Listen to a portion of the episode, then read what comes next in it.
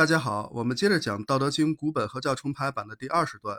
今天讲第三句话：“人之所恶，为孤寡不古，而王公以自明也。”意思就是说，人们所憎恶的就是孤寡不古，而王侯却用来自称。前面我们讲了三生万物，万物都是由三气聚合而成。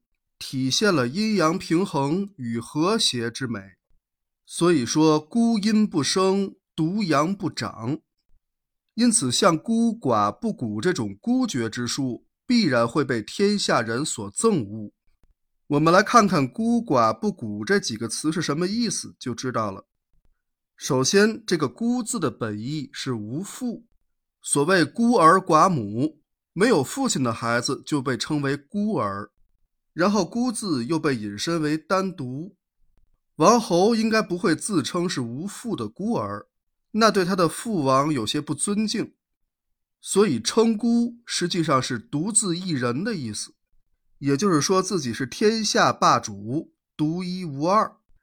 那么这个“寡”字本意是少，也可以引申为单独，所以王侯道寡也是天下独此一人的意思。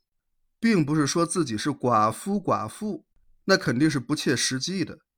然后这个“古”字本意为续，就是延续的意思，所以不古就是不延续的意思。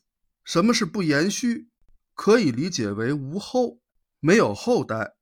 但是王侯会诅咒自己没有后代，断子绝孙吗？显然不会。他们之所以自称不古，应该不是没有后代的意思。而是想表达后无来者之意，他们不敢说前无古人，因为三皇五帝早已威名远播了，所以他们只敢说后无来者，后来人没有比他强的了。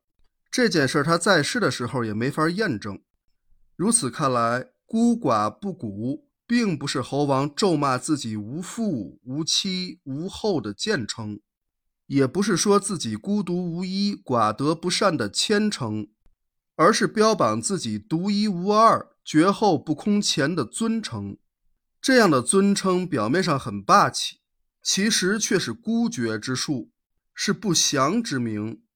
可奇怪的是，古代的王侯们偏偏喜欢用这些来称呼自己，所以老子觉得非常不妥。